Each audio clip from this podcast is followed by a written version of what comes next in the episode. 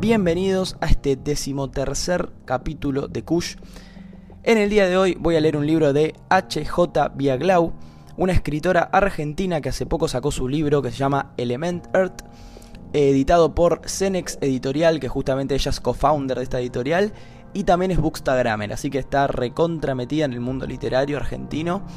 Y si quieren comprar su libro, está en su perfil de Instagram, están todos los links de Mercado Libre y también las librerías donde lo pueden encontrar.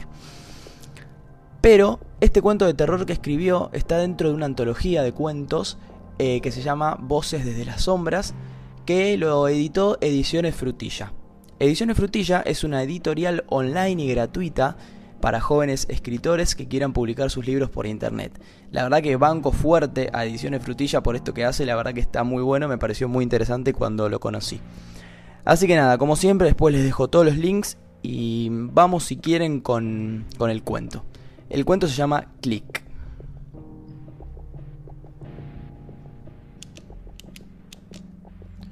Sacude la pluma, pero no baja ni una gota de líquido.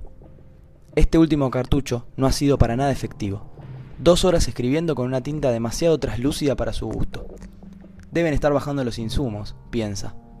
Presiona el botón rojo del intercomunicador. Solicito recambio, dice.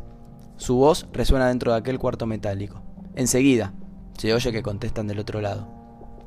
Un ruido estridente irrumpe en la oficina. Es la alarma. Ya está todo listo. Pronto podrá seguir con su trabajo. Aprovecha el momento para poder darle unos sorbos a su café. Se oyen los mecanismos de seguridad desbloqueando la inmensa puerta metálica. Un guardia entra. Buenos días, dice el uniformado. Menuda mañana, ya es el tercer recambio que entrego en el día.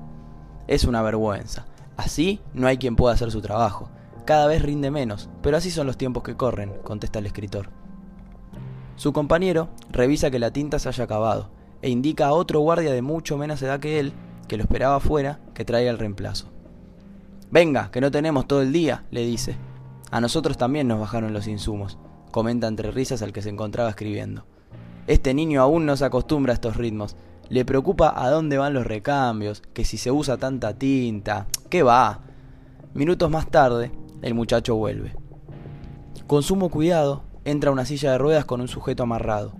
Chequea las ataduras, primero las muñecas, luego los pies, muslos, cintura y hombros. Se da media vuelta y vuelve por sobre sus pasos cerrando la puerta al salir. El guardia, que estaba dentro del cuarto, saca de su bolsillo un catéter sellado al vacío, lo abre e introduce la pequeña aguja en el brazo del sujeto. Toma la manguera de PVC conectada a la pluma y la engancha al catéter. Al instante, la roja sustancia comienza a circular por la transparente conexión. Segundos más tarde, una redonda gota color granate cae de la punta de la pluma. ¿Está todo en orden?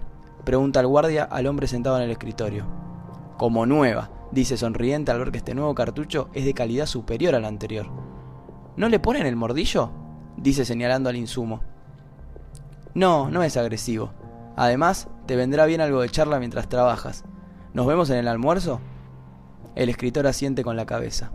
Los viernes son el día que la compañía hace los manjares más exquisitos con lo restante de los recambios. Después de todo, la era del reciclado está en su auge. El guardia toca el botón verde del intercomunicador y enseguida comienza a sonar la alarma. El hombre se retira, llevando la otra silla de ruedas donde pende el cadáver de un hombre sin una gota de sangre. Bueno, acá termina este, este cuento de terror. Eh, nada, espero que les guste, que les genere sensaciones de, suspenso.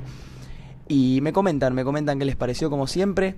Y nada, les mando un beso y un abrazo enorme a todos. Eh, se vienen novedades, después les voy a ir comentando en la semana. Así que nada, adiós, hasta la próxima.